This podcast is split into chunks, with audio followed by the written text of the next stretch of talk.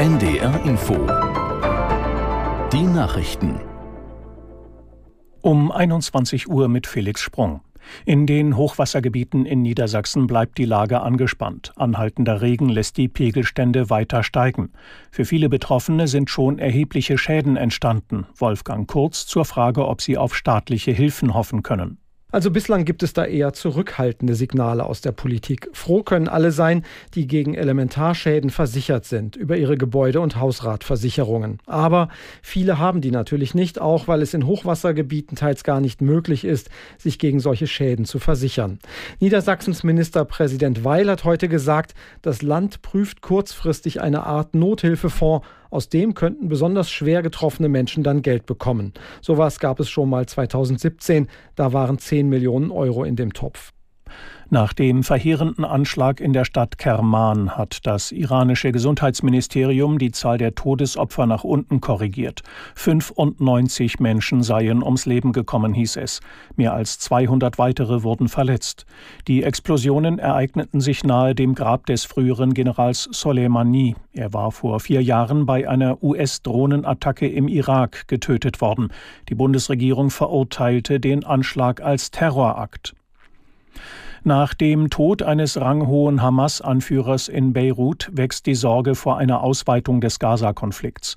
Der Chef der Schiitenorganisation Hisbollah, Nasrallah, hat in einer Rede betont, keine eigene Front aufmachen zu wollen. Unsere Korrespondentin Nina Amin in Kairo fasst zusammen, was Nasrallah gesagt hat. Nasrallah hat in seiner Rede äh, schon klargemacht, dass, das musste er natürlich auch seinen Anhängern gegenüber, dass man sozusagen in einer breiten Front gegen Israel steht. Aber sicher ist auch, dass die Hisbollah keine große Front aufmachen will gegen Israel, weil der Libanon ist total im Chaos, im wirtschaftlichen Chaos. Ähm, das Land hat gar keine Kapazitäten auf noch einen Krieg. Und äh, da ist die Hisbollah 1 mit der Übergangsregierung im Libanon, die ja heute auch schon davor gewarnt hat und gesagt hat, sie wollen auch auf die Hisbollah einwirken, dass die sich jetzt nicht provozieren lassen und nicht in einen Krieg einsteigen. Man ist eigentlich da klar, der Libanon will keinen weiteren Krieg.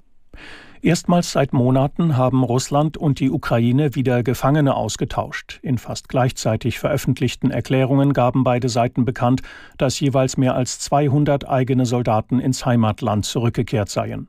Nach Angaben Moskaus war der Austausch das Ergebnis eines schwierigen Verhandlungsprozesses, der mit Hilfe der Vereinigten Arabischen Emirate erfolgt sei. Es ist der erste offizielle Gefangenenaustausch seit Monaten. Das waren die Nachrichten. Das Wetter in Norddeutschland, in der Nacht immer wieder Schauer, Tiefstwerte 7 bis 0 Grad. Morgen dichte Wolken und einige Schauer 1 bis 7 Grad. Am Freitag meist trocken, in Niedersachsen Regen 0 bis 7 Grad und am Sonnabend nur noch minus 2 bis plus 3 Grad. Es ist 21.03 Uhr. Tatort Ostsee. Wer sprengte die Nord Stream Pipelines? Ein Podcast von ARD, Zeit und Süddeutsche Zeitung. Ich bin Markus Engert und das ist Folge 2, das Beben.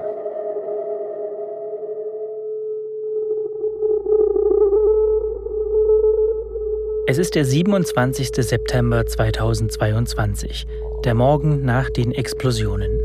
Lars Serrana ist auf einer dreitägigen Konferenz in Münster.